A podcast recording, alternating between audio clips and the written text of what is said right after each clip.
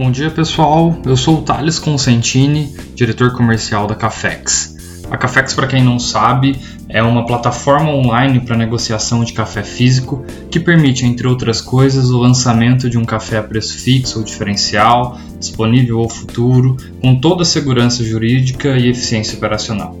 Nosso site é o www.cafex.com e lá você pode conhecer um pouco mais sobre a nossa empresa.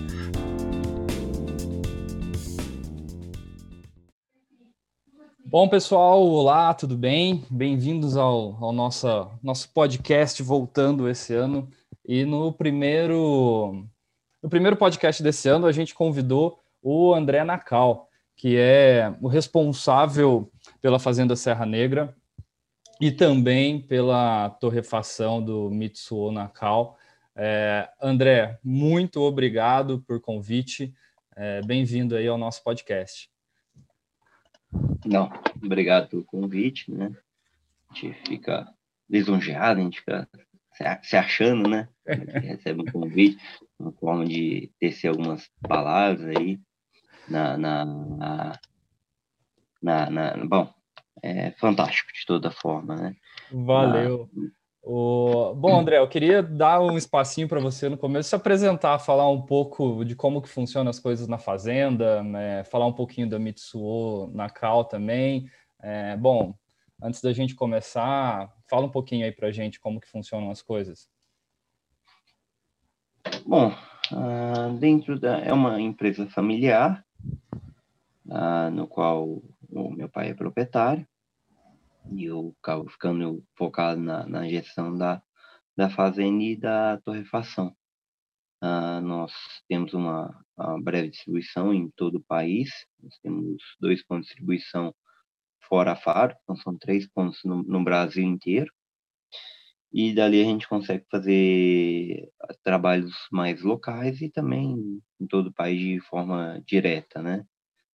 A, a fazenda já tem um trabalho ah, de gerações, né? A minha família veio para o Cerrado no meio da década de 80, é, já, já após a expansão, né? A, os inícios foram finalzinho da década de 70, mas a gente veio na, nos meados de 80. Nós somos no interior de São Paulo, Catanduva, ah, veio principalmente por um dos motivos pela geada que teve em 80, 84, 83, 84 em São Paulo e também pela pressão que existia, como também existia no Paraná, da, dos nematóides, as áreas de café já estavam, vamos falar aqui, cansadas, já estavam, já se já encontravam muitas dificuldades em ter uma produtividade aceitável, né? Não, não se falava em, em, nessa, nessa praga, né?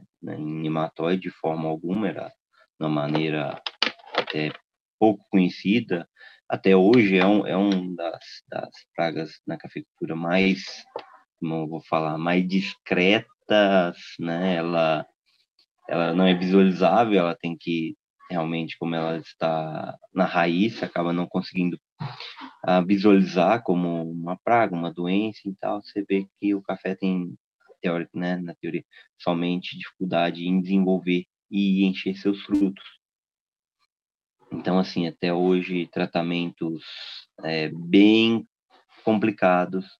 É, existe tratamentos biológicos, existe tratamentos químicos, só que nenhum tem uma efetividade considerável, vamos falar assim.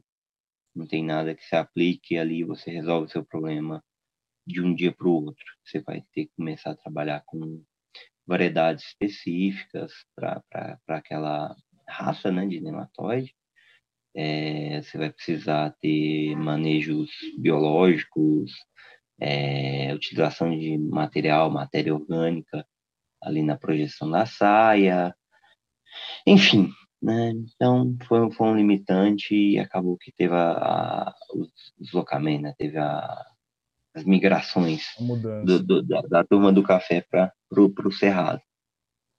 Pô, legal. Aí, Desculpa, te cortei, falei. Não, pode, pode, pode. Vamos, vamos, vamos continuar. aproveitar essa, essa questão do nematóide. É, e, e, eu sei que você está muito envolvido na, no dia a dia da produção, né? É o agrônomo da, da fazenda e tudo mais. É, Para o pessoal, muita gente acha que plantar café é simplesmente chegar, jogar a muda no chão, esperar o pé crescer e depois colher, né? Mas eu imagino que não seja muito assim. Eu queria que você falasse um pouquinho para a gente como que é, quais são os desafios, como que é o, funciona o planejamento para alguém que está entrando na cultura. Você já falou dessa questão do nematóide. O que mais você gostaria de destacar, André? A cafeicultura, ela sempre tem que ser lembrada diferente. Ela é uma cultura que ela está lá durante o ano inteiro. Então você tem que preparar a planta para os momentos da seca, do frio, do calor, da umidade excessiva e cada ano o clima se comporta de uma forma. O plantio do café que se inicia, ele vai começar a colher frutos, frutos de uma forma geral, a partir do, do já com dois anos e meio, os plantios mais, mais tardios até com três anos. Mas ainda assim não é uma, uma colheita satisfatória que consiga estar tá fazendo até o retorno do investimento inicial.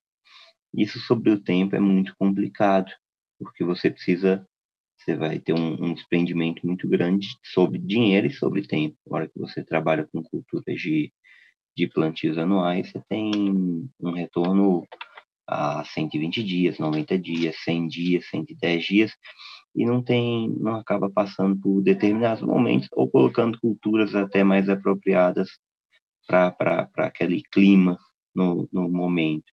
Você tem plantios de inverno, plantios de safrinha e plantios de safra. Então, você consegue ter um, um melhor posicionamento da, da cultura ali para estar tá passando por aquele momento.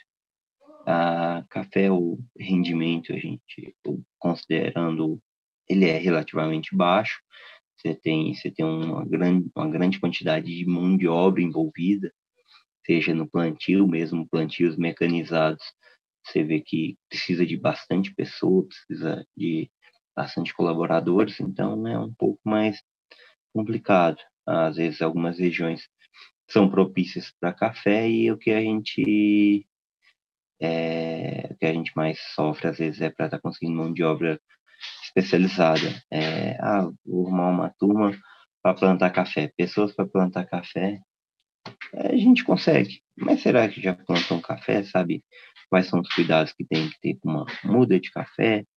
O quanto pode é, estar aprofundando ela?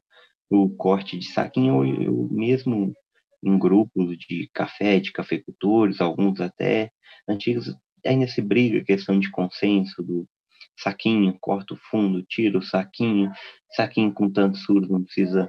Então, assim, é uma cultura que não tem muita a receita de bolo. Falta muita tecnologia para de aplicação. Né? Nossos pulverizadores são de laranja adaptados lá da década de 60, 70 e pouco pouco mudou até hoje, né? Então é, é complicado, é, é complicado o planejamento você fazer sobre tempo, né? Imagina a gente conversar, não, eu vou começar um trabalho que a gente vai começar a colher frutos daqui dois anos e meio, ah, daqui dois anos e meio, mas e o que, que a gente faz até lá? Não, só cultiva, só trabalha, só, só despende esforço, esforços ali para chegar ao ponto que, que precisa. Aí, nesses dois anos e meio depois ele é satisfatório? Não necessariamente. Ele vai gastar aí, começar a ter uma rentabilidade, um retorno em quatro anos e meio, cinco anos e meio. Na hora que você levar isso para qualquer planilha ou levar para qualquer pessoa que trabalha em outros ramos, achar um exagero, né? A gente fala, não, a empresa tem que ter um, um retorno satisfatório, um cashback, um, em dois anos, três anos, 20, 20 meses. Só que assim, retorno do investido, mas já com, vamos falar assim, com desenvolvimento de um Prolabores, tudo já, já estruturado. Café não. E aí você carece também de uma, de uma estrutura, conforme o produtor é, vai vem a necessidade de crescer, você tem uma estrutura necessária, você tem terreiros de café, máquina de benefício, e vai aumentando cada vez mais a complexidade da fazenda. Né? Da, da fazenda, não, dentro da, da empresa. E você começa a esbarrar nos gargalos que existem no, no Brasil. Né? É, você não tem logística consideravelmente aceitável, você não tem energia elétrica disponível, né? Às vezes fala, ó, fazendo em tal lugar, bacana, é, tal, tal, tal, ah, mas tem energia próxima? Poxa, não tem. Ah, em Minas Gerais, por exemplo, os melhoramentos né, da, da, da energia elétrica, quando disponíveis, são um absurdo de valor. E é um investimento que você faz e faz uma doação logo em seguida, né? Ah, eu consegui colocar energia aqui na propriedade, puxei de não sei quantos quilômetros, gastei tantos milhões de reais, e você faz a doação para a empresa que faz o fornecimento de energia.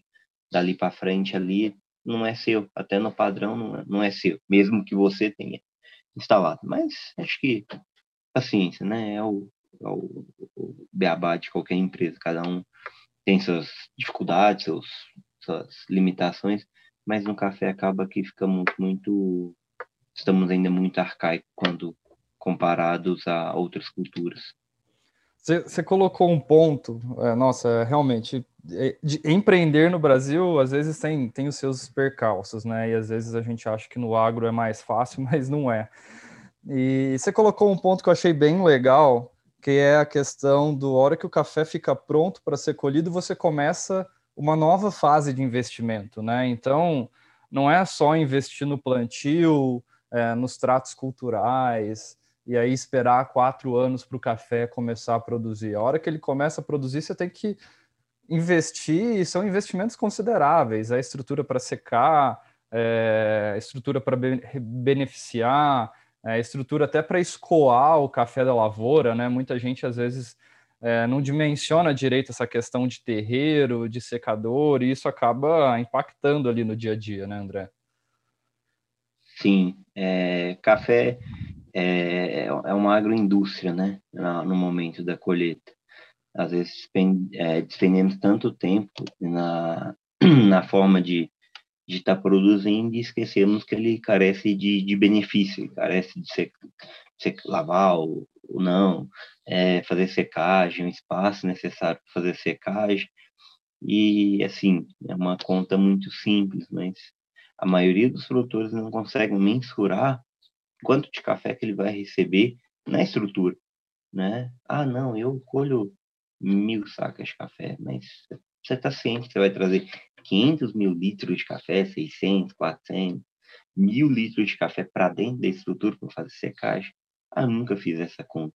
Mas quantos dias você leva para colher isso? Quanto tempo você demora para estar tá fazendo isso? Esse, esse dimensionamento de secagem, a maioria das vezes não é feito, até mesmo por pessoas que já estão há anos aí no, no mercado. Então, assim, o dimensionamento da estrutura, ela é importante, o planejamento dentro da estrutura ele é importante. Você tem que fazer um cálculo, porque o volume é muito grande. É 500 mil litros de café, 240, 280 toneladas de café ali na porta, é muita coisa para ser trabalhada. Ah, mas ah, eu vou lavar, vou descascar. O que, que você vai fazer com esse resíduo? Né? Carece de uma, de uma consultoria, de uma, de uma engenharia de produção. Não é algo tão simples, né? Existe cálculos, números, formas de fazer, mas receitinha de bolo feita aí pelos Iapar, é, IACs da vida, ó, tanta saca, é tantos metros, é aquele cálculo mais generalista, né? Você não tem como estar tá mensurando isso corretamente para dentro da sua região. É, às vezes é, é ferramentas, cálculos feitos para lavouras lá no Paraná, você tem um, um clima X, Y, né? Ah, mas, poxa, eu tô aqui no, no, no, norte da Bahia, qual é a velocidade de secagem do café? Ele tem que ser levado em consideração. Às vezes você não precisa de uma estrutura tão grande quanto aquela proposta pelos materiais da, do IAPA, do, do IAC. Né? Você tem um, um clima que ajuda mais. E fazer esse dimensionamento é muito, muito complicado. Mas é necessário para você não ter perdas qualitativas por falta de estrutura. Às vezes é, vamos falar, um arredondamento, é uma mudança no método de secagem, que não necessariamente talvez comprometa a um custo maior, mas você consegue colocar ritmo na colheita e quando você tem ritmo, você tem uma estrutura que comporta essa colheita, você ganha em qualidade. Isso aí não, você não precisa nem nem nem tá entrando em muitos detalhes, né? Uhum. Secou, chegou direitinho, fez direitinho, você tem uma estrutura proporcional àquilo que você vai receber, beleza, é uma é uma cozinha proporcional ao atendimento do salão, é uma mecânica proporcional ao número de carros que entra, é, é redondo, acontece, as coisas acontecem melhor, de forma mais organizada, mas dá certo. Não, legal. O, e, e, me fala uma coisa, André, que nem aí você tocou no ponto antes do plantio, uh, pós-plantio, agora a gente falou um pouquinho de quando colhe o café. É, se você pudesse dar três dicas aí, tanto para o produtor que, que sirva para o produtor que está entrando, para o produtor que já está na, na, na, operação do café, o é, que, que você aprendeu aí ao longo de todo, todo esse tempo aí no, no Cerrado, que seus pais trouxeram é, do Paraná, que você poderia compartilhar com outros produtores? A primeira coisa que eu sempre falo para qualquer cafeicultor que botina e gasolina é muito barato. Como nós não temos é, implementos satisfatórios ou empresas investindo nisso, a gente tem que andar. A gente tem que conhecer propriedades, por causa que às vezes a solução para o seu problema o vizinho sabe fazer. Ele adaptou algo, ele criou algo, ele fez de outra forma. Então, se a gente fica muito preso na fazenda, mas talvez nós devemos despender tempo em conhecer o trabalho da, de outras pessoas, de outras propriedades. Às vezes você vai diminuir muito o seu trabalho, o seu rendimento vai melhorar com apenas observando o que a, as outras pessoas fazem. Né? Ah, o segundo conselho é que café é uma cultura de, de ciclo né, anual, de, de perene, ele vai estar lá todo ano, então é muito importante escolher aonde ele vai estar posicionado, né? Você tem que observar se ah, como se comporta ali o, o, ano inteiro numa escolha de uma nova área, a históricos e mesmo assim ainda temos é, grande risco de, de não ser uma, uma escolha de área satisfatória para quem está começando, né? Fazer os dimensionamentos conforme citamos e acho que de, de, de terceiro lugar, café a gente não pode começar. Se começar, realmente acaba envolvendo demais uma cultura que não necessariamente você trabalha somente pelo financeiro. Realmente você, a maioria das pessoas gostam daquilo que faz, mesmo que em épocas de grande crise e café são ciclos, né? Ciclos de, de bons valores, ciclos de valores talvez não remuneratórios e as pessoas você vê que elas mesmo assim em grande parte não saem, mesmo tendo a opção. Então o café é apaixonante. Então assim é melhor até não começar a mexer, se começar a mexer e gostar, às vezes você, você conduz ali por muitos anos de forma não satisfatória financeiramente, mas com um, um sorriso, né? Ah, tudo não tá bom, mas tá, tá excelente, né? Então, acaba que se for escolher mexer com café, esteja consciente desse, desse, desse, desse mal, né? Pode tem acontecer. Que tomar cuidado. tem que tomar cuidado, tem que ser bastante consciente disso. Acho que é uma das poucas culturas que eu conheço que a pessoa mesmo financeiramente não estando satisfatória economicamente, ela continua no, dentro do ramo. Cara, muito legal. É, o nosso papo aqui está chegando no final. Mas, poxa, obrigado, André, por compartilhar essas dicas, é, por, por, por falar um pouquinho da experiência de vocês aí no Cerrado. E eu agradeço bastante. Obrigadão, hein, André? Ok, está. Estamos juntos aí. Obrigado. Obrigado pelo espaço.